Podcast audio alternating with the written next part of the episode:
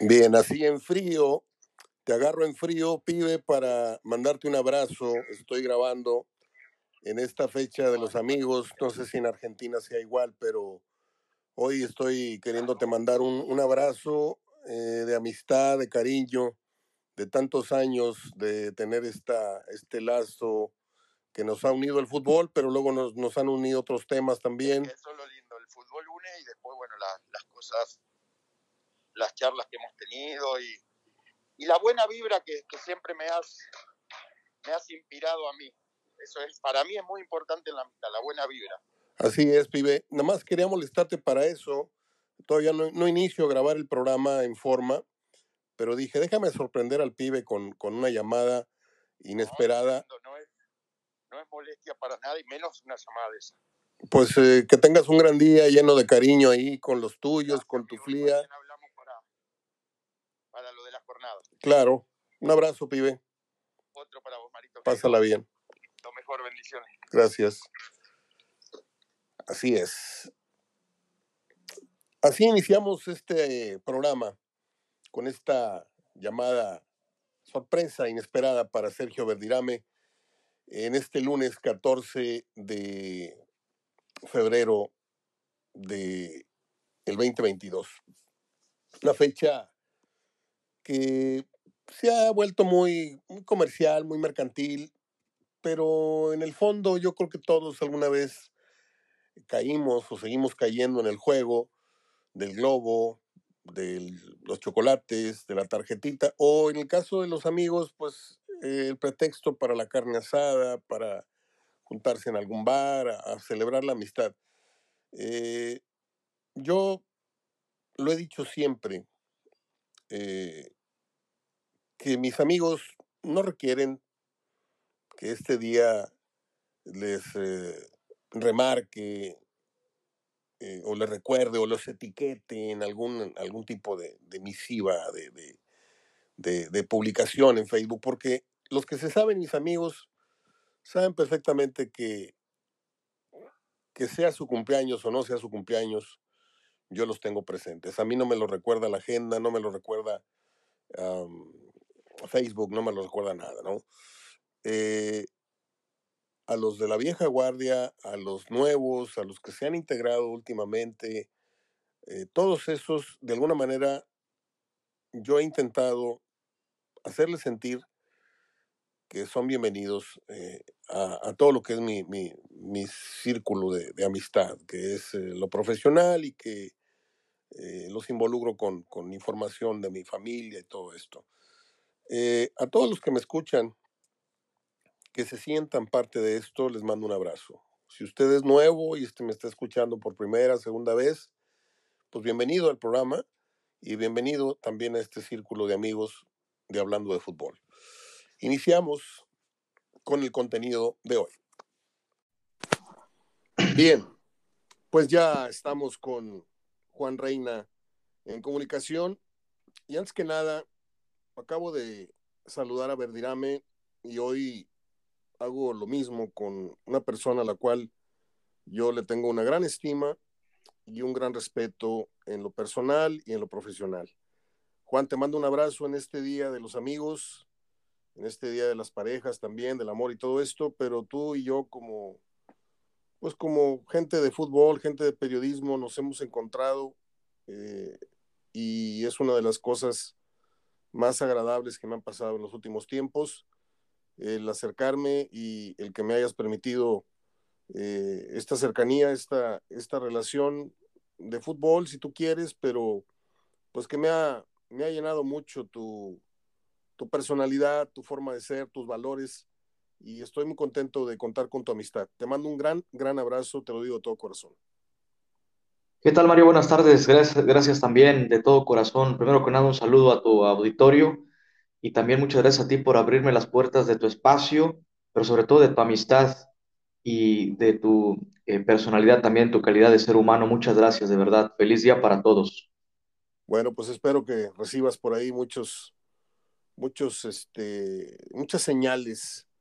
Eh, parece que no. En el fondo, eh, todos criticamos, no sé, no sé si estés de acuerdo, en que hemos dicho, los que nos sentimos así muy críticos de todo, que esta es una fecha, que, el consumismo y que la, la mercadotecnia, pero en el fondo no nos sentiríamos bien si no recibimos el mensaje a veces de, no muchas, de ciertas personas que sabemos que, que son nuestros amigos, que los queremos y que estamos también esperando algo de regreso ese día. Y, y bueno, pues yo tengo toda la mañana recibiendo mensajes en, cantidades industriales, no sé por qué, porque dicen que en la vida, Juan, los amigos se cuentan con los dedos de la mano y a mí no, no me pasa eso. Eh, yo tengo mucha, mucha pena en decirlo, pero yo tengo muchísimos muy buenos amigos. Déjame te cuento que en el Facebook, en donde estamos eh, eh, tú y yo conectados, tengo un amigo que estuvo conmigo desde el kinder, Venustiano Carranza, Gerardo Javier Solís. Estuvo conmigo en el kinder, estuvo conmigo en la primaria. Luego nos encontramos en la prepa 2 y luego de ahí ya nos seguimos este, pues con la amistad de, ya de 50 años, no sé cuántos tenemos, 55 años de conocernos. Eh, tengo amigos de la secundaria, pero muy buenos amigos, Sergio Lozano, otro de apellido Chavana, este, es una palomilla como de unos 8, 10, 12 que me invitan de repente a, sus reuniones, a unas puedo ir, a otras no. Tengo obviamente mis amigos de la facultad que son sagrados, este, Daniel Rodarte, Manuel Muñoz, Hilario Dávila, eh, Raúl Orozco, eh, Lupita Jiménez, la hermana del Alacrán, que es como mi hermana Lorena González Guerra, y, y, seguramente voy a omitir algún nombre. Simplemente estoy dando a entender de que yo no, no, no alcanzo con cinco dedos de mi mano, ni con diez los diez dedos de mis manos, sino que tengo, a Dios gracias, la bendición de contar, y me lo han demostrado. Déjame te cuento que el día que murió mi padre, pues por ahí le conté a, Lupita Jiménez, inmediatamente este, ella se puso a, a, a, disposición, de hecho ella, ella manejó, en su camioneta nos llevaba a mi madre, a mis hermanos y a mí, yo iba adelante con ella en, en el asiento del copiloto y ella iba siguiendo la carroza, ella no permitió que yo manejara, ni que, no, dijo, súbanse a mi carro y yo los llevo y los traigo al panteón, en un gesto muy noble. Y lo que más me sorprendió es una de las cosas que yo voy a agradecer toda la vida, es que yo estaba tan, tan absorto en mi dolor, eh, estaba muy, muy cerca del féretro de mi padre, entonces yo no, yo no sabía quién llegaba, quién, quién se iba, yo, yo estaba ahí eh, destrozado, este, y en un momento dado, yo salgo por alguna razón de ese espacio donde estaba el féretro y volteo y había nada menos que 44 amigos de la, de, la facultad y estamos hablando de que mi padre eh, murió 20, 20 años, veintitantos años después de que yo salí de la facultad. Y eso para mí es, es, es sagrado, eso para mí es, es muy importante, muy, muy importante. La amistad, eh, digan lo que digan de esta fecha, para mí el concepto amistad, eh, el concepto hermandad, yo espero que tú a tu corta edad ya, ya hayas forjado algunos amigos que los, que los mantengas, que los, que los procures, que, que riegues la planta y que llegues a estos 60, 61 años contando esta misma versión, Juan. Tengo amigos que digas, tengo amigos que los conocí de tal fe, porque muchos se van cayendo como soldaditos, ¿eh? Con el paso de los años, la gente que me escucha, que ya, ya recorrió también mucho, mucha, mucha carretera en esto de la vida, sabe perfectamente que por idioteces, por intereses, por cosas vanas, pues se pudren ciertas amistades, pero hay otras que son de fierro y, y, tú eres uno de ellos a pesar de la corta etapa que tenemos en esto. Te mando un abrazo otra vez y hablemos ahora sí de fútbol. Eh, jornada, ¿qué fue? ¿La 5? Sí. Ok, jornada 5. No sé si le lleves el dato, pero te dije que la, la semana pasada este, fue un, una jornada de, de bastantes goles. Y esta, a pesar de que le quedaron pendientes dos, uno de ellos se juega hoy por la noche, eh, también traemos un, un, sorprendente, muy buen número de goles promedio por semana. Vamos como en 25 ahorita. La semana pasada andábamos arriba de esa cifra. Y creo que es un buen síntoma, ¿no? Creo que, que el fútbol mexicano ha recuperado un poquito la, pues si no la alegría por el juego, ha, ha recuperado esto que necesitábamos para justificar las horas frente a un televisor, en tu caso mío, eh, eh, mío y tuyo, eh, este, esta obligación de ver fútbol y decir, sí, perdí dos horas de mi tiempo viendo un partido insulso, sin tiros a gol. No, ahora estamos viendo buenos partidos, creo yo. Sí, coincido también, sobre todo la calidad de encuentros desde el Puebla contra el Atlas, que la verdad fue un grato sabor, grato sabor de boca. Eh, el de Chivas Tigres también estuvo entretenido, la sorpresiva victoria del Necaxa contra Cruz Azul, juego que nos mantuvo. ese fue muy emotivo partido. A mí me dio un gusto. Yo no recuerdo haberme parado del sofá y haber hecho esto del aplauso y cerrar los puños por algún partido del Necaxa, ¿eh? O sea, en mi vida a mí me había emocionado, y mira que vimos el, el Necaxa de la Puente con el ratón, eh, Zárate, con Luis Hernández, con Peláez, con Aguinaga, con eh, Luis, ¿qué? Con todos los que te dije. Este, y, y no me emocionaba tanto, ah, y, y, me dio mucho gusto porque me acordé inmediatamente de ti. Tú le has apostado mucho a Jimmy Lozano, ¿eh? Y, y aunque no estuvo en la banca, y por cierto lo festejó a través de una, una, un video que trascendió, lo festejó idéntico que yo. Me dio mucho gusto que ganara Necaxa porque hizo un gran partido. Te digo, a pesar de no haber estado en la banca, se nota un cambio totalmente de, de, de, de, vibra en ese, en ese equipo de los Rayos.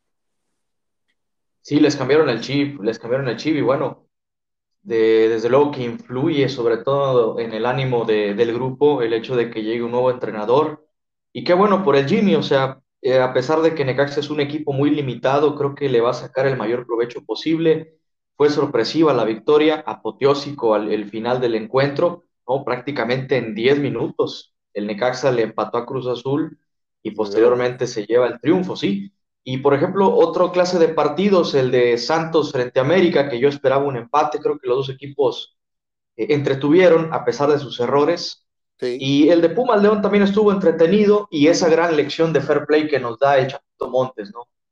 Creo que además eh, un gran sabor de boca. El Chapito Montes va a pasar a la historia porque van a pasar los años, es más, yo ya no voy a estar acá y se va a estar hablando tal vez de el gesto deportivo que marcó un antes y un después, porque va a haber seguramente dos o tres jugadores inteligentes que quieran pasar también a los libros de, anécdotas favorables. A lo mejor no por la cifra de goles que metieron, a lo mejor no por la cantidad de títulos, pero pues así como Panenka, no sabemos gran cosa de él más que el penal original que eh, acuñó y que, y que se lo regaló al mundo para que lo replicaran. Yo estoy seguro que esto que hizo el Chapito Montes, que lo estábamos esperando desde hace mucho tiempo, porque ha habido 100 mil jugadores en los últimos 20, 30 años o 100 mil jugadas, y no exagero, ¿eh? estamos hablando de que por partido, y hay nueve partidos por semana, y hay 17 jornadas al año en un torneo, y hay 34 al año, más Bueno, en por partido no hay menos de 10, 15 intentos o 20 por faltitas, por penales, en los que el jugador quiera engañar al árbitro.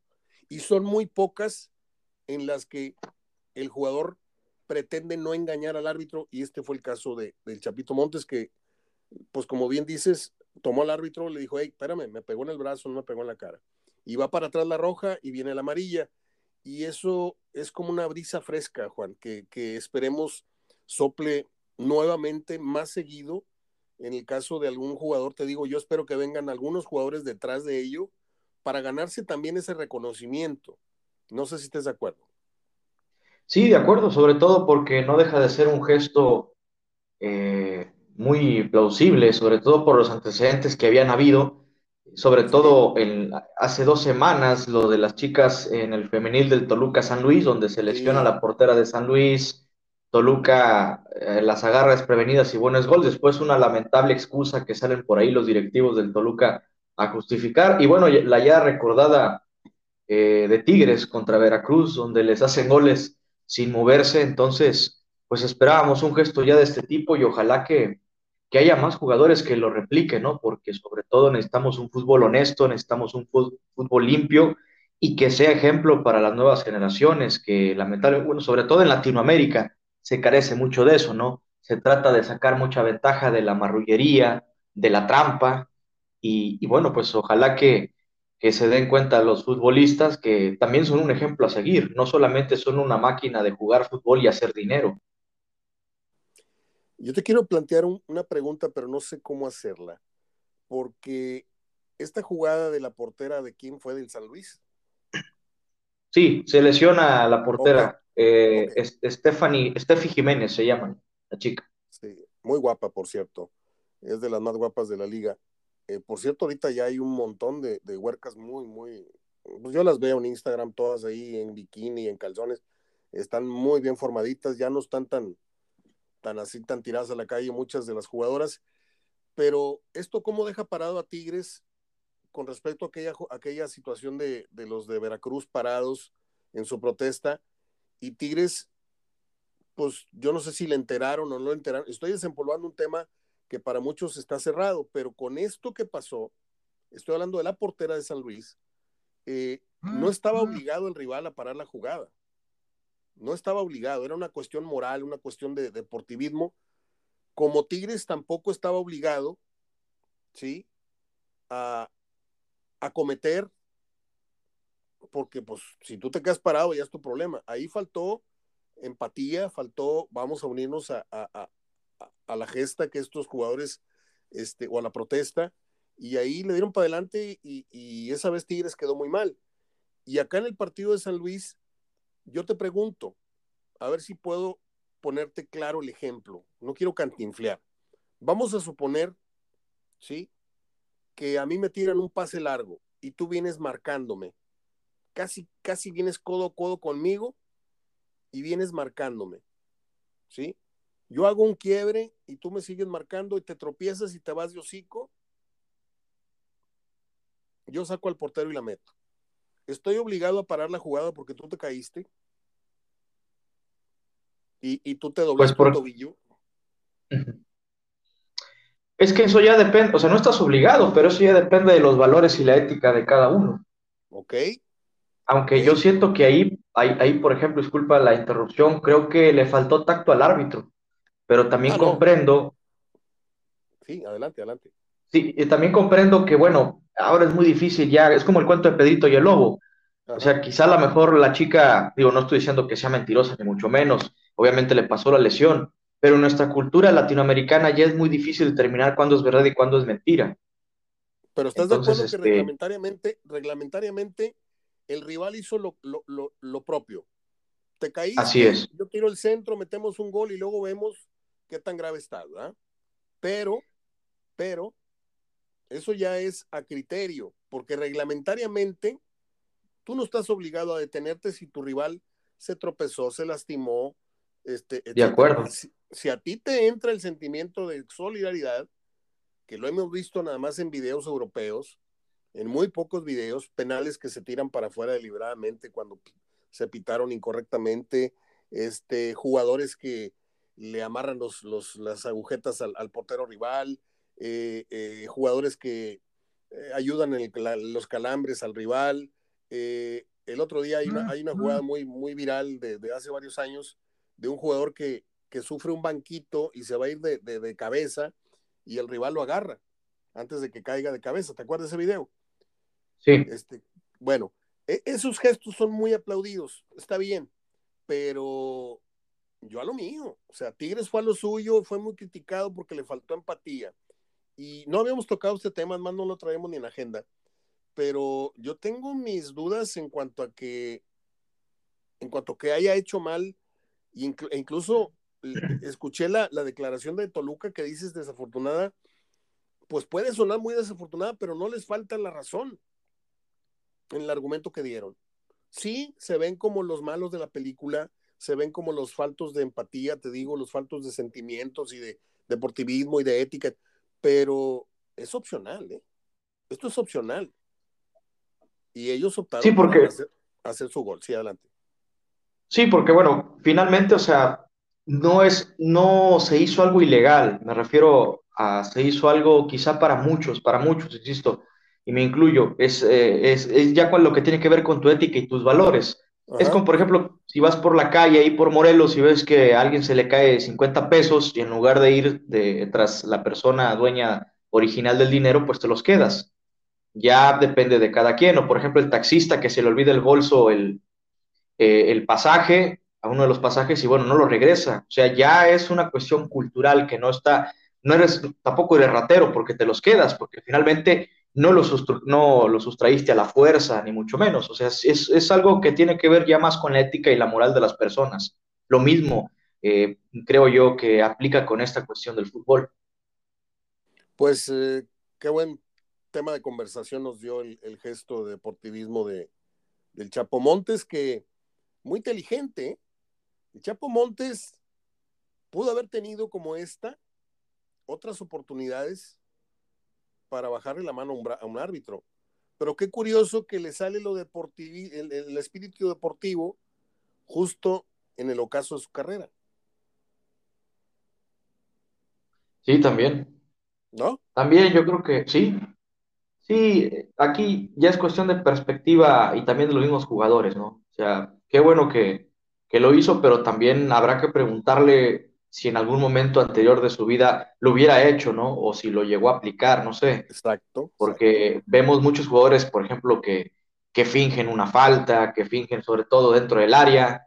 Por ejemplo, Funes mucho. Entonces, este, pues ya, ya depende de cada uno de los jugadores, ¿no? Ya depende de cada uno. O sea, a algunos se le enseña a, a ser maestros del engaño, ¿no? A tratar sobre todo de sacar la ventaja eh, con, lo que sea, ¿no? Con, la picardía, con, tú, tú imagínate cualquier gesto. Tú imagínate a Funes Mori en aquel partido con América, en donde el defensa comete la barrabasada de su vida, esta liguilla pasada, que fue la final, creo, de, la Conca, ¿no?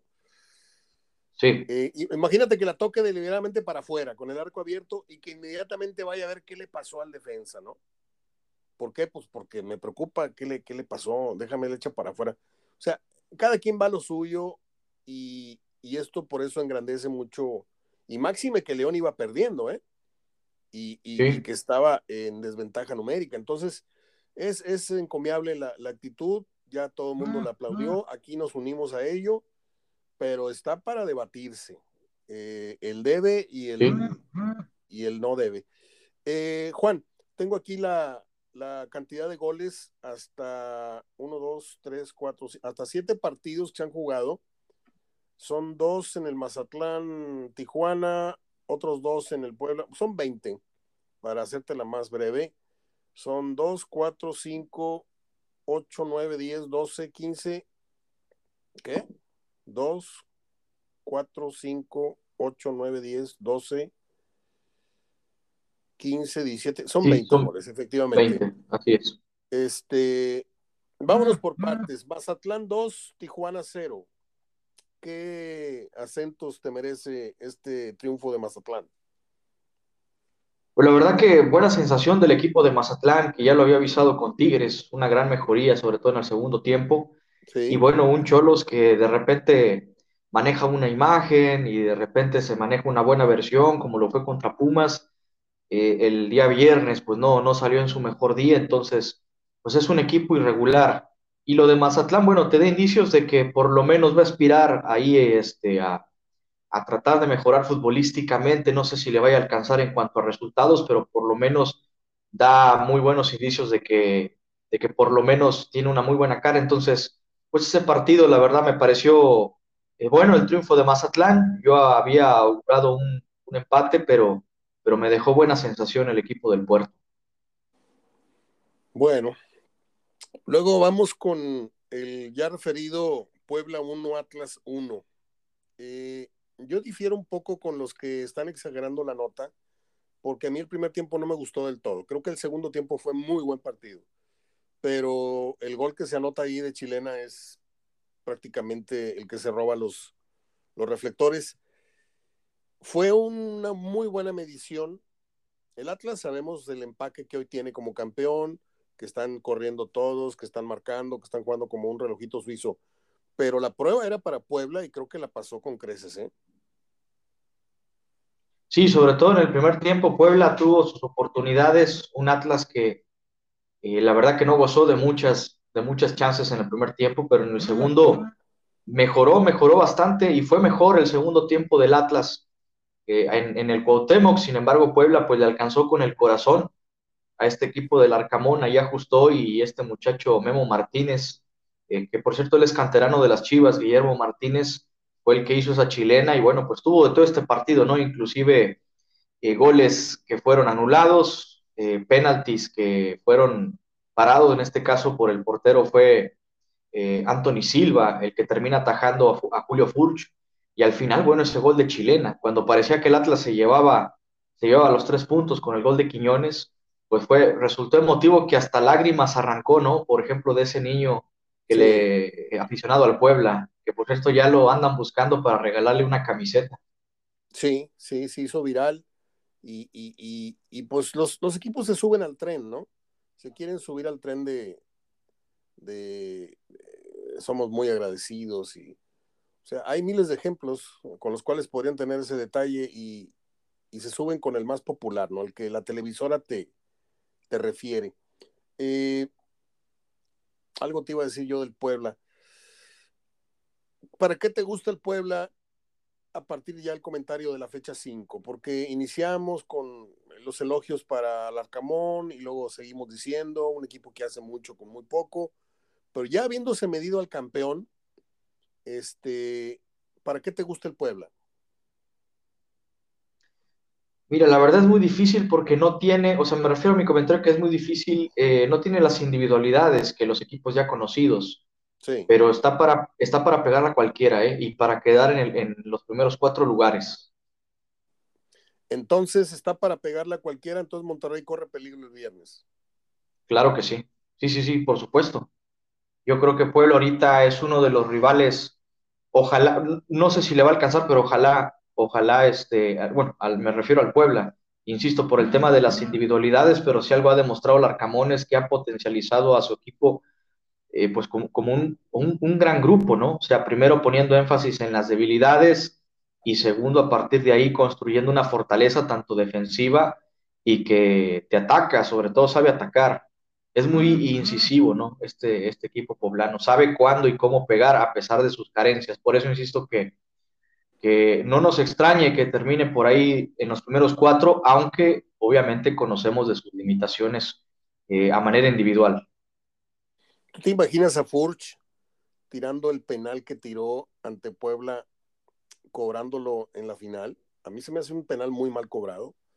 Este, sí, está bien, pégale fuerte, pero no le pegues al mero centro, porque siempre he pensado que corres el grave, el grave riesgo Incluso si el portero se llegase a tirar para cualquier lado, cuando un, un, delantero le pega al centro y le pegas a mediación de rodillas para abajo, ojo con lo que estoy diciendo, porque cuando el portero se acuesta, el último recurso es pegarle con las piernas, con la tibia, con los tachones, con la rodilla.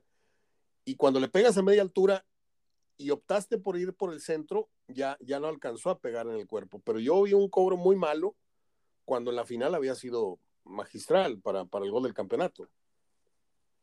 Sí, porque la final lo tiró más, más eh, arrinconado, ¿no?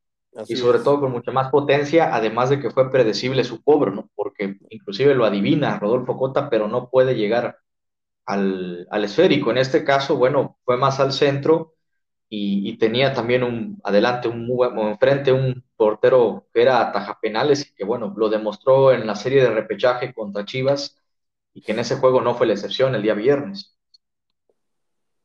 Para penales, el que cobró el jugador del América. Qué bárbaro, qué clase de cañonazo que dejó parado a Acevedo, ¿lo viste? Sí, la verdad que lo cobró muy bien Bruno Valdés. Bruno Valdés. Sobre todo este, al, lado derecho, en la parte superior derecha del, arquero y apostó por quedarse, por aguantarlo. A propósito de Acevedo, no sé si has notado que después de la lesión, Acevedo no ha tenido el mismo nivel de efectividad. Digo, sigue siendo buen portero, pero antes paraba las imposibles y ahorita le están metiendo goles muy normalitos. O sea, ya dejó de ser el, el, Robin del Batman, o sea, ya no es el chico maravilla. Eh, al menos en estos 8, 10, no sé cuántos juegos le llevo la, la, cuenta, este, lo noto como que perdió algo se le fue la musa, se le fue ese, ese plus de extraordinario que tenía y lo estoy viendo muy normalito. Ojalá y recupere eh, el nivel anterior, que el actual no es, no digo que sea malo, pero era sobresaliente. Y ahorita siento que, que por ahí le está fallando algo. Eh, ¿Qué me dices del primer triunfo de Toluca? ¿Y qué me dices de esta bipolaridad de San Luis que va y le pega una desconocida Dios Padre al América en su casa y luego viene a su patio y pierde 1-0 con el Toluca? Con un penal creo que por ahí se detuvo, ¿no?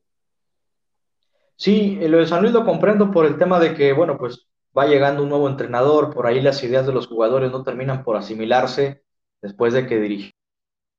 Ahora viene este señor brasileño eh, Jardine. Entonces, a pesar de que tiene buen equipo San Luis, tampoco tiene, un, grupo tirado eh, tan palmonte, pero creo que al final de cuentas, un cuadro como Toluca, que creo que ha encontrado ahora la regularidad de la mano de Nacho, pues bueno, eh, en, ese sentido le, le, va a complicar o le iba a complicar las cosas. Y me gusta por el Toluca, qué buen triunfo sacó. Hay que recordar que tiene un partido pendiente, es contra Monterrey, y bueno, ya lleva tres triunfos, lleva nueve puntos en este, en este torneo. Sí, o sea, Toluca va a jalar. O sea, el que cree que, que, que Ambriz fue a meterse a la boca, no, no. Toluca va a funcionar, no sé si para campeón, pero Toluca le va a dar guerra a los primeros, creo que si no se aplican Tigres y Rayados, Toluca se puede meter en tres. Ya una vez aceitado ese Toluca. Y si no le dan chance a Cruz Azul, América, Monterrey, Cruz Azul, América, Tigres, que cruzan los primeros tres lugares, eh, Toluca va a andar navegando, a mi entender, en el primer torneo de, de con Toluca, va a andar entre el 4 y el 8. ¿eh? No sé qué opinas. Mm. se nos fue tantito la señal con Juan. Yo mientras aquí sigo hablando, mientras él recupera la, comunicación, sigo viendo que está conectado. Y bueno, a ver, me está mandando un, un, mensaje. Ah, no. Bueno, hago un intermedio cómico mientras recupero a Juan, eh, que lo sigo viendo en comunicación. ¿O qué hago, Juan? ¿Corto el archivo y empiezo uno nuevo? ¿O cómo le hacemos? Bueno, es media hora. Vamos a cortar y a volverlo a enlazar en este sistema de Accord. Bien, hemos retomado la comunicación con Juan. Disculpas, Juan, no es cosa mía, ya sabes. Eh, cerramos entonces el Toluca San Luis para pasar a la mejor exhibición que ha dado Tigres desde que Miguel Herrera es técnico, en mi entender. A mí, a mi entender. Eh, como que desluce un poquito el gol de, Chivas porque era una, una, barrida la que le estaba poniendo el equipo de Tigres a, las Chivas, pero también hay que decir, no sé si opines igual, que al gol de Chivas le vienen varias llegadas de peligro y que pudieron haber acortado dramáticamente el marcador. O sea, eh, Tigres jugó muy bien ofensivamente, pero otra vez lo que hemos comentado tú y yo y muchos, que Tigres atrás no se ve tan bien defensivamente. Sí, sobre todo porque se ve que el equipo cae en una zona de confort después de que hace la tarea o las los deberes. Por ejemplo, le pasó contra Mazatlán y le pasó ahora contra Guadalajara. Yo había pronosticado en este partido un empate por lo que había visto de Chivas contra Bravos y también por ahí en otro partido al principio del torneo, bueno, también contra Mazatlán, ¿no? Pero bueno, ya cuando se enfrenta a un rival, digamos, de, con individualidades mayores o de otras características aún mayor, como lo fue Tigres, pues ya termina siendo muy disparejo. Obviamente también hay que decirlo, Chivas no representó del todo, me parece, un, un sinodal para el potencial verdadero de Tigres, que, pero insisto, no es por quitarle o demeritar el triunfo felino, pero eh, hay, que, no hay que echar las campanas al vuelo y hay que ver a Tigres sobre todo ya más avanzado el torneo, sobre todo con, con otros, con otro, otro tipo de rival, ¿no? Pero, pero fue un triunfo redondo, la verdad que a mí también me gustó mucho la imagen del equipo, hace mucho que no veía a, a los aficionados, inclusive en redes sociales, contentos, ¿no?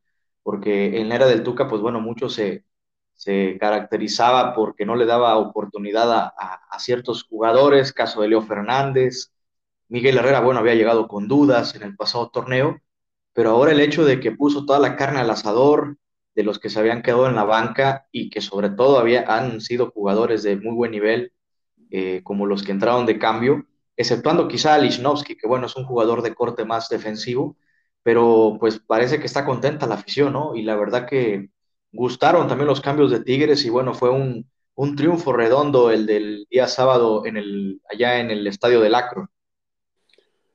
Mira, no me voy a poner muy exquisito porque nos quejamos mucho tiempo, los que no somos tigres así, a ciegas, a ciegas o no ciegas, yo no soy tigre, pero sí era muy aburrido el, método Ferretti. A mí lo que me gusta de este, de este Tigres de Herrera es la facilidad con la que pasan de un plano a otro. No es el, el excesivo cuidado del balón en defensa, eh, eh, el ver a Pizarro eh, en lo que ve, mira para adelante a ver cómo se va a desarrollar. Se dan un montón de toqueteos atrás. No, ahora rápido pasas de defensiva a ofensiva. Ahora, de que se van a correr estos riesgos, se van a correr en todos los partidos. ¿Por qué? Porque Tigres juega muy bien adelante, pero no tiene, entre que no tiene buenos, en buen momento a varios jugadores y que otros no deberían estar ahí, porque yo bueno, mejor ahí le paro. Eh, no, no, es momento para, para hablar de, decisiones muy terminantes en cuanto a quién se debe de ir y quién se debe quedar. Pero yo no creo que Diego Reyes tenga futuro ahí, yo no creo que el Chaca deba seguir ahí. Creo que es momento de renovar por completo, hablo del Chaca, esta plantilla, que ya se dio una renovación, parecía lejana, pero ya hay varios muy buenos nuevos jugadores. Este, y como te decía, no me voy a poner muy, muy flamenco en, ah, es que Tigres atrás. Pues qué bueno, qué bueno, porque los partidos de Tigres van a ser emocionantes. ¿Por qué? Porque sabes que va a ir por goles, sabes que por ahí va a correr riesgos y no va a ser infalible atrás como antes era casi una seguridad que decías, Tigres, este juego lo, lo gana o lo empata porque es muy difícil y si lo pierde, lo pierde 1-0 porque a Tigres es muy difícil que le hagan dos goles. Y esa época ya pasó. Y no creo que Ferretti, eh, que Herrera, perdón, no creo que Herrera en un buen tiempo llegue a alcanzar esos niveles de seguridad en, en, afirmar que el equipo de cinco juegos va a colgar tres ceros. Yo no lo veo a Tigres así en el mediano plazo. Creo que va a ser un equipo muy ofensivo, que sabe que va a correr riesgos muy serios atrás, y eso va a divertir a, a propios y extraños. No nada más va a darle gusto a la afición de Tigres, sino que va a ser ya más atractivo, que de por sí ya lo hace el, propio Miguel Herrera con su imagen, porque Herrera atrae mucha, creo yo, es un gancho de, de, atención muy fuerte, pero también la nueva forma de jugar de Tigres apenas está rodando la carreta, yo lo sé, está empezando a dar sus primeros giros las ruedas, pero lo que se está viendo es muy prometedor. Y si me pides, aunque no es de hecho, eh, el corte de caja del primer tercio del torneo. Eh, el fútbol que más me ha gustado ha sido el de Tigres en estos primeros cinco partidos. Sí, porque le está sacando provecho al, potencial, ¿no? O sea, al señor le dieron un Ferrari y lo está sabiendo manejar, lo está sabiendo manejar, ¿no?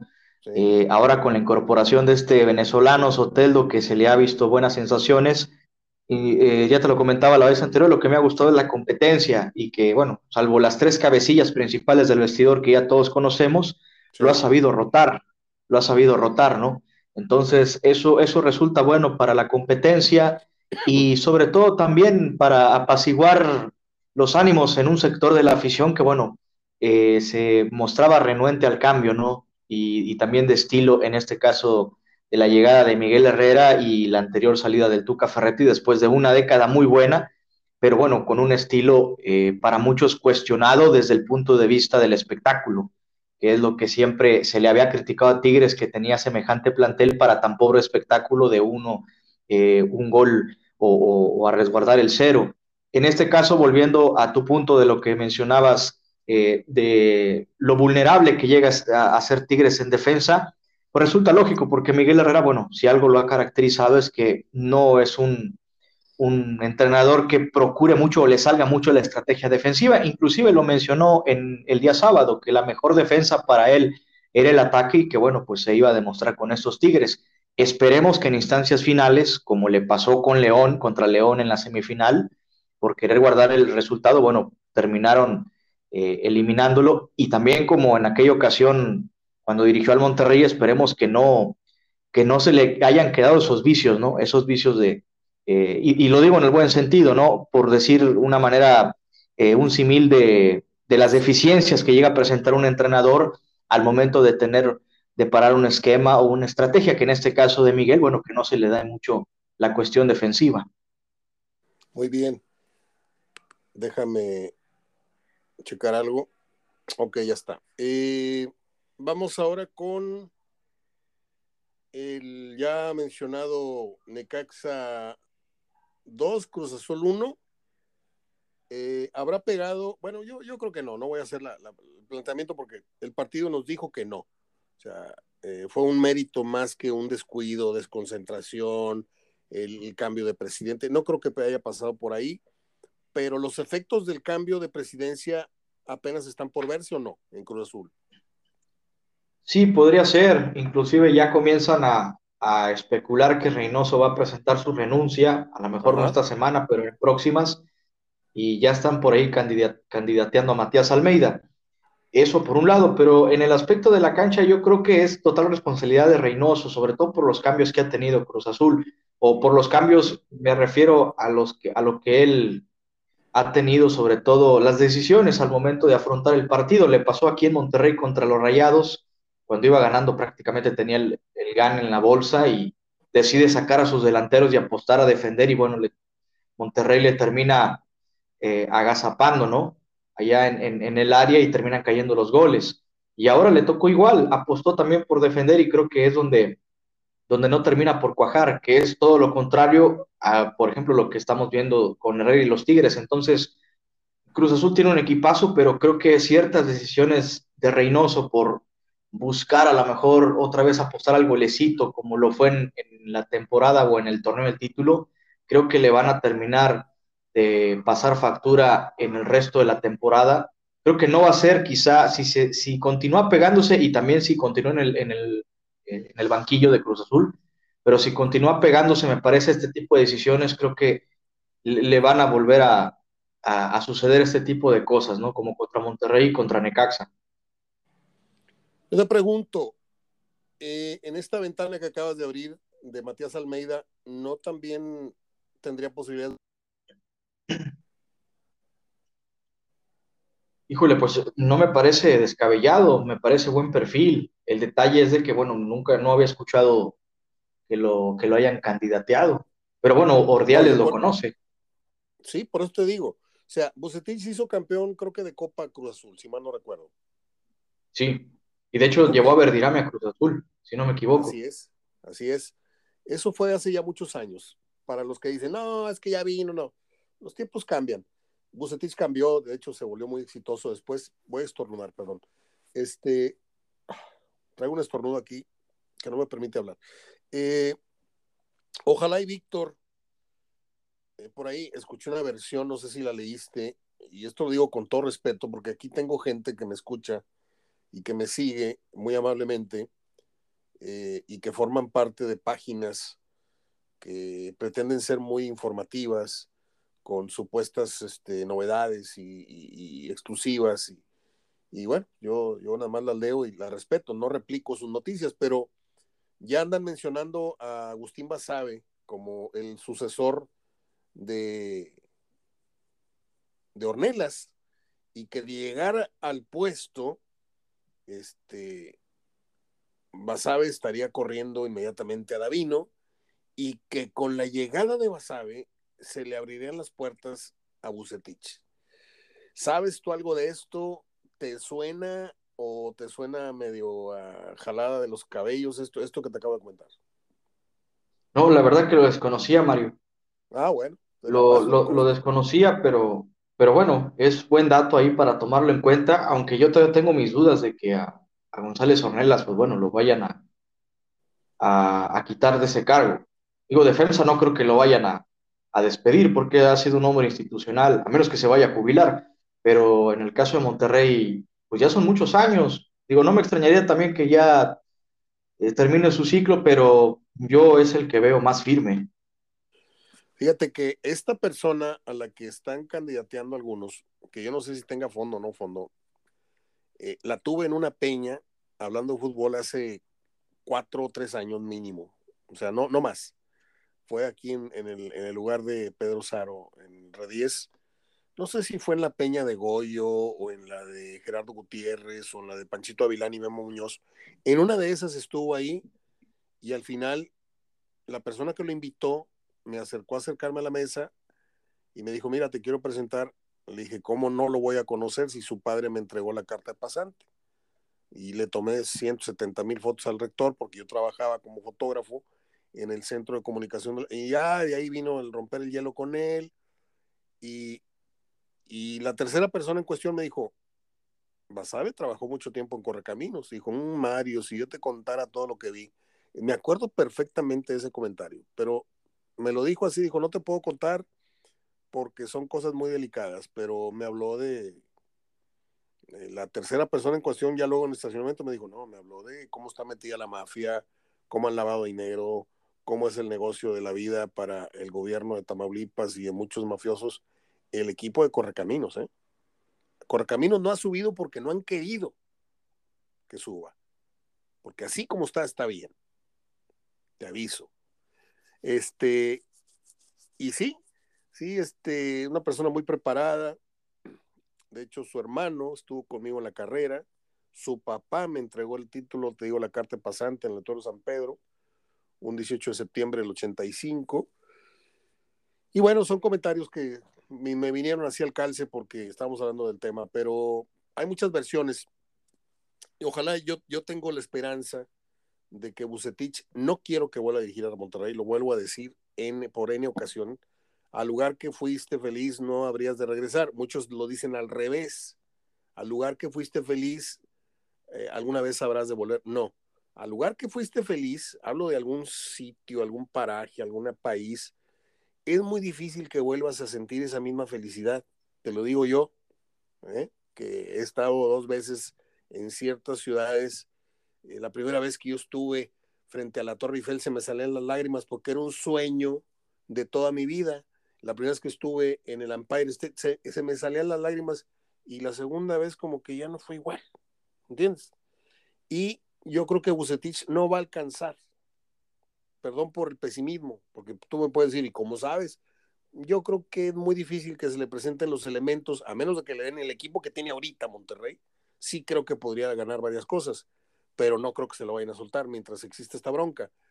Pero a mí sí me gustaría que Cruz Azul o Bucetich agarrara este fierro, que no está caliente porque viene de un torneo apenas de ser campeón y, el pasado, pero sí me gustaría que Bucetich volviera a tomar un protagonismo con un buen equipo y no con el remedio de equipo que acaba de dirigir, que son las Chivas. No sé qué opinas. Sí, puede ser un, proyecto, es un proyecto interesante, ¿no? El, de Cruz Azul, un equipo que ya está armado, y que, pues bueno, en, el, en cuestión de nombres no le pide nada a Monterrey y a Tigres. En cuestión de nombres, inclusive para algunos lo ponen por encima de los regios.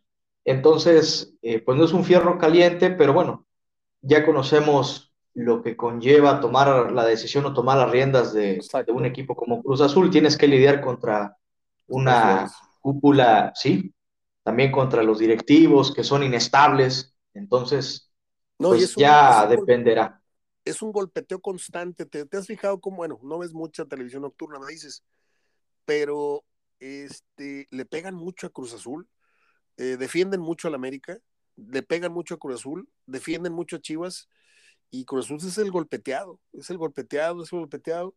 Yo no tengo nada a favor ni en contra de Cruz Azul, siempre dije que fue mi equipo de mis más queridos en los setentas, junto con Monterrey, junto con el Atlas, junto con Tigres, junto con América, junto con León, junto con, o sea, todos los que jugaban bonito me gustaban la UDG, pero pues qué triste que, ese imperio que una vez construyó Cruz Azul se haya caído hasta el piso y ahorita están tratando de levantar y cuando parecía que estaban empezando a tomar un camino, viene este nuevo sismo a nivel directorio, a nivel escritorio y otra vez parece que se tambalea todo el proyecto. Pero bueno, que con su pan se lo coman. Vamos a terminar con el análisis de la jornada. Eh, el 3 a 2 del América, bueno, déjame te digo que yo le pegué al resultado de Mazatlán. Me barrí o me fui faltando muy poquito eh, por poco y le pego al Atlas. ¿Te acuerdas que fui con el Atlas? Eh, le fallé al de San Luis, le pegué al de Tigres, fui Tigres visitante. Obviamente me equivoqué, yo no sé quién, además de algún seguidor de Rayos, le apostó al Necaxa contra Cruz Azul, ahí fallamos. Y le pegué al América en Torreón y al Pumas León fui Pumas. Háblame del América Torreón, básicamente de el riesgo o no que ya está empezando a correr o que ya está viviendo Caixinha en el puesto.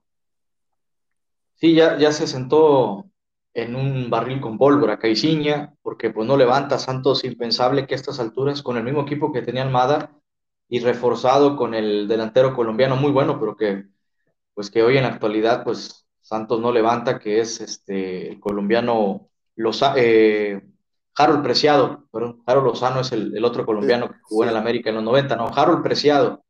Es muy buen jugador, inclusive anotó frente al Atlas, pero que bueno, contra América no tuvo la oportunidad. Y, pues bueno, yo creo que ya estamos, eh, no lo han dicho como tal, un ultimátum a Caiciña, pero me parece que de persistir los resultados, por lo menos de aquí, que te gusta, hasta la jornada 9, por ahí, no lo van a aguantar. Creo que, creo que está sentado, insisto, en un, en una silla eléctrica, en un barril con pólvora y, bueno, en cualquier momento es inminente sucesos y continúan los resultados. Muy bien.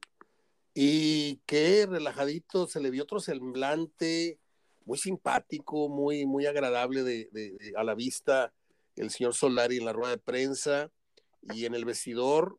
Parecía que habían ganado el campeonato, él lo recibió uno por uno, dándoles la espalda. Hasta Jonathan, que lo tiene congelado, le dio un abrazo. No sé si viste las imágenes.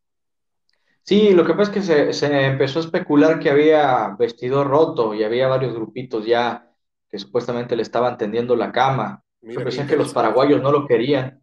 Qué interesante sí, se mencionó que, Porque eso que estás diciendo, entonces le da un sentido al video. O sea, lo hicieron deliberadamente para que la gente viera que no hay tal no hay fricción. Sí, seguramente, porque mencionaron por ahí que los paraguayos, este Richard Richard Sánchez y el que metió el gol, los goles este Valdés, que metió otro gol y después el penalti, por ahí estaban inconformes ya con, con Solari, inclusive veían, veía preferencia a, los que él llevó en un principio, como fue eh, este Fidalgo, el, el, español, que inclusive lo, lo, mencionan a él como intocable de, de, los jugadores. Si te das cuenta, es el único que, que, nunca lo ha mandado a la banca, salvo por lesión. Pero según esto ya según mencionan varias voces, ya había fricciones por ahí en el, en, el vestidor del América por ese sentido.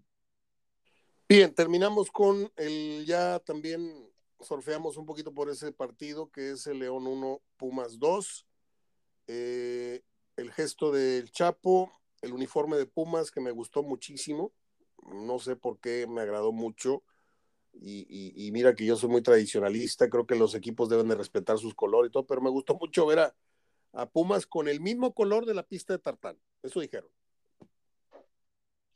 Pues yo lo encontré parecido al color de la pista de tartán, se me hizo un rojo muy toluca. no, no, no. Ah, bueno. Entonces yo tengo que ajustar mi televisor o tengo que ver el fútbol con lentes, porque yo estaba acostadito viendo así de reojo el, Toluca, eh, el Toluca, el, Pumas León. El de Pumas. Y por ahí dijo no sé quién, este, digo, que qué vergüenza, yo, a lo mejor no digo nada, porque luego la gente se enoja, pero este cronista que narra ciertos partidos en TUDN, que tiene la voz como de un niño, pero de un niño chiquito, no sé cómo se llama, Jorge no sé qué. Jorge Sánchez. Eh, es hijo de, periodísticamente es hijo de, de Francisco Javier González, que de, lo rescató de los que corrieron de Imevisión, se lo trajo para, para Televisa. Y pues está bien, el muchacho puede haber jugado fútbol y conoce a medio mundo y no hay transmisión en la que no te presuma que, que se fue de borrachera o de que agarraron la jarra o que agarraron un avión o que, o que él vio nacer a tal jugador. Siempre te es una lucha de egos ahí al aire. Cuando están él y, Emilio Fernando Alonso, y luego agrégale al perro, es insoportable la lucha de egos. Pero es admirable que una persona sin voz ¿sí? sea cronista de fútbol en Televisa. O sea, yo todavía no salgo de mi asombro.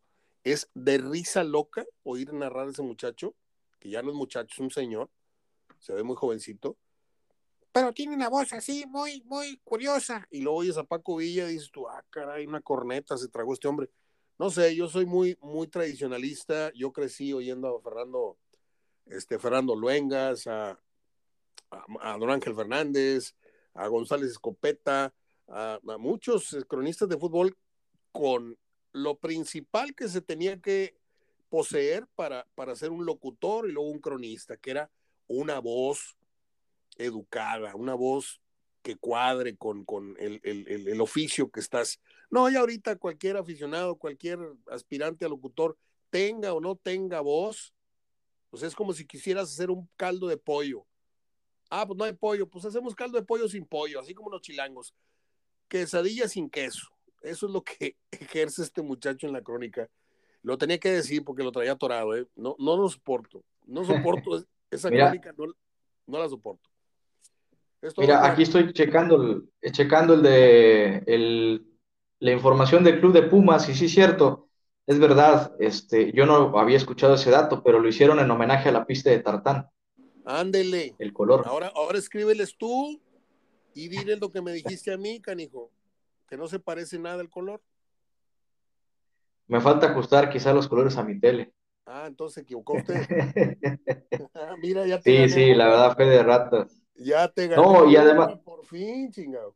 No, no le había puesto atención a los vivos de la camisa y sí tiene, tiene como tipo relieve los bordes del, de los carriles que delimita la pista de tartán y, es verdad, es cierto, es, ahí fue mi falta, mi ignorancia, me disculpo ante, ante la ignorancia. Vaya, hasta que le gané una al muchacho este maravilla. Bueno, Juan, algo que me quieras tú eh, agregar a esta charla de casi una hora que estamos teniendo. Estamos sobre los 54 minutos.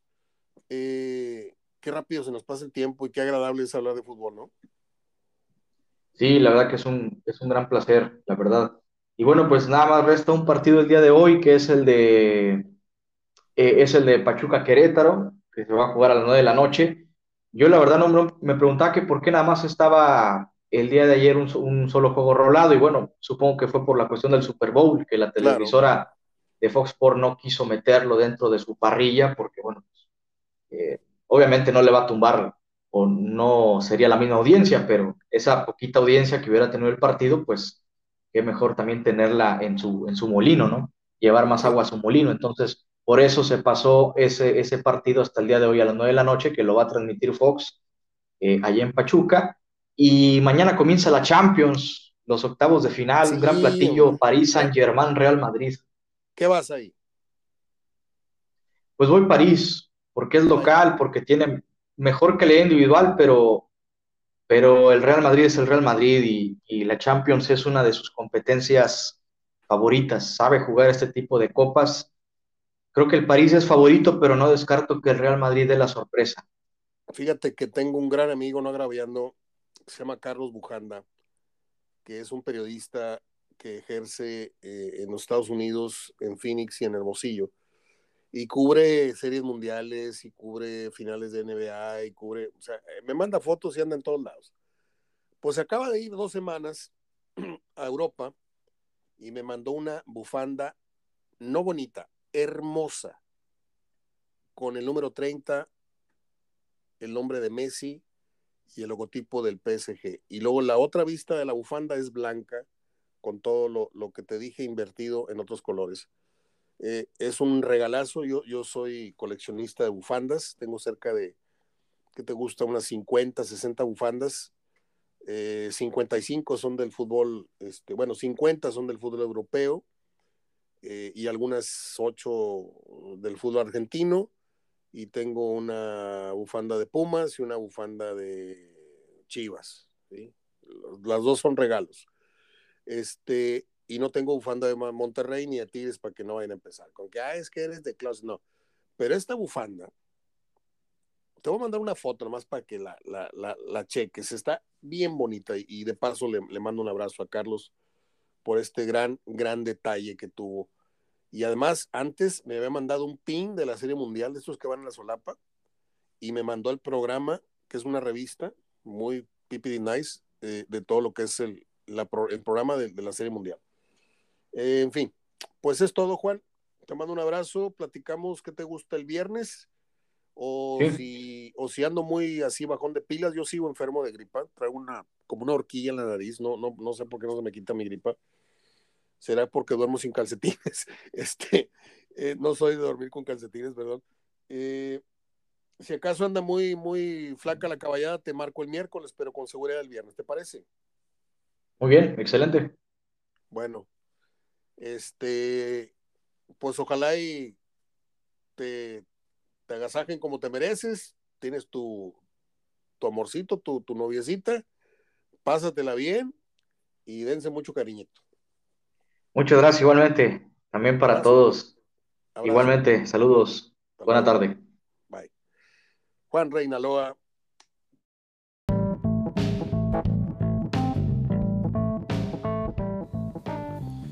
Bien, vamos a terminar la emisión de este día lunes, Día de los amigos, Día de los novios, Día de los esposos, Día del amor y la amistad.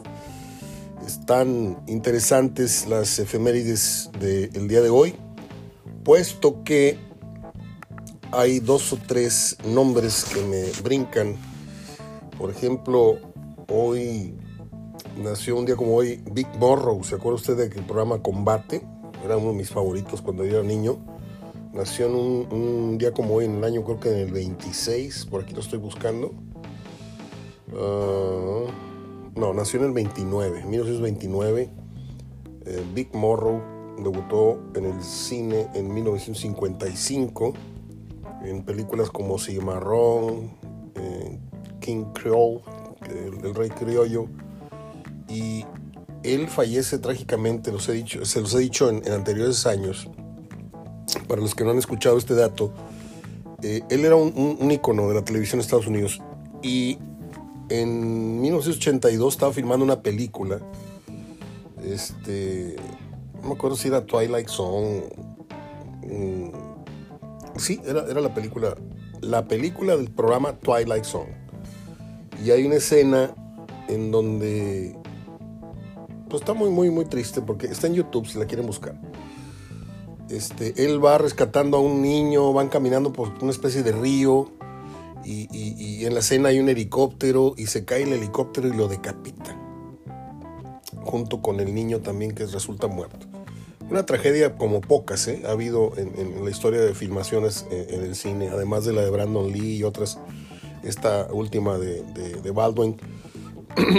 Eh, estoy buscando el dato de este señor Franchella, o Francella, como le dicen en Argentina. Eh, bueno, aquí estoy con Alan Parker, un gran director de cine, nació un día como hoy en el 44, él es británico, de nombre Alan Parker, les digo. Él es productor, escritor y actor y pues a él le debemos impresionantes películas. La primera de ellas y su carta de presentación es El Expreso de Medianoche, ¿sí? Que ganó dos Óscares y seis globos. ¿Cuántos? Cinco, seis. Seis globos de oro ganó. Este, y otros peliculones que hizo fueron nada menos que la película de Pink Floyd. La película se llamó Pink Floyd The Wall. Hizo la película eh, Bird o Pájaro. se me hace que con Nicolas Cage. Está muy rara esa película, es muy buena. Hizo Mississippi Burning con Jim Hackman y William Dafoe. Dafoe o Dafoe.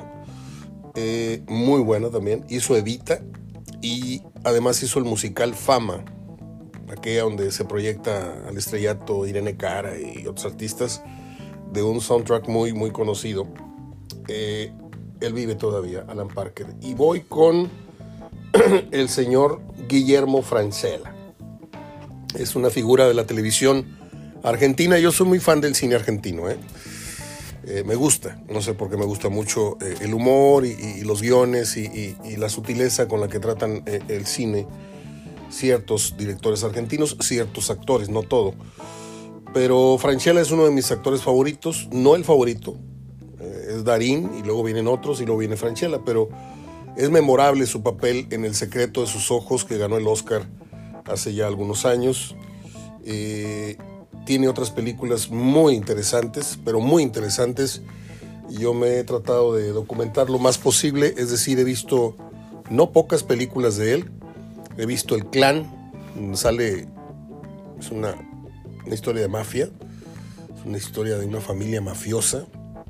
Está fuerte la película, porque tú esperas ver al Franchella gracioso, no, no, no, es un, un tema diferente. El robo del siglo también está muy interesante. Una comedia que se llama Corazón de León. Un hombre chaparrito, chaparrito que es muy bueno para conquistar mujeres. Eh, casado con hijos, Ponea Francela es un programa de televisión muy famoso para allá, para aquellos lugares de Argentina, para aquellos rumbos, perdón. Eh, y le voy a decir que después del secreto de sus ojos, para los que toman recomendaciones como Chuy, mando un saludo Jesús, eh, trata de encontrar en Netflix mi obra maestra, se llama la película. Está deliciosa la comedia, es, es de colección la película. Eh, también tiene Los que aman, odian, El hombre de mi vida, um, y ya le dije las principales, porque tampoco he visto 60 de los, he visto 10 películas, pero las más importantes. Por ejemplo, no he visto Animal, no he visto Los Exterminadores, no he visto Papá se volvió loco. Cristina Villarruel, una amiga argentina que estuvo por acá un tiempo, tenía un negocio de empanadas, me, me recomendó El Carruaje, una película de hace muchos años, también es una comedia muy simpática. Y Colorín Colorado, aquí termina la, la sección de efemérides, el programa de hoy, donde tuvimos a Juan Reina, saludé a Verdirame, ya no me dio tiempo para marcarle a Goyo, a Díaz Ábalos, pero al ratito les mando su mensaje, porque son personas que además de colaboradores son amigos míos y los aprecio y quiero muchísimo. Como quiero muchísimo a muchos de ustedes que, que me hacen favor de apoyarme, de respetar mi trabajo, de valorarlo, de recomendarlo. Eh, con algunos de ustedes tengo amistad de mucho, mucho tiempo, con otros muy reciente, pero en ambos casos la calidad del cariño es idéntico. Eh. O sea, no vaya a pensar que quiero más a mis viejos amigos que a los nuevos. Probablemente así sea, pero no al grado de que se sientan ustedes menos apreciados y respetados por mí. No es así. Les mando un abrazo en este día. Para muchos es un día más, para otros es un día muy especial. Si le van a dar, denle duro, porque la vida y los años se van muy rápido. Y hay que amar intensamente, abrazar muy fuerte, besar con todo el alma y mirar siempre a los ojos y decirle a las personas que uno quiere que las quiere. Abrazo, hasta mañana.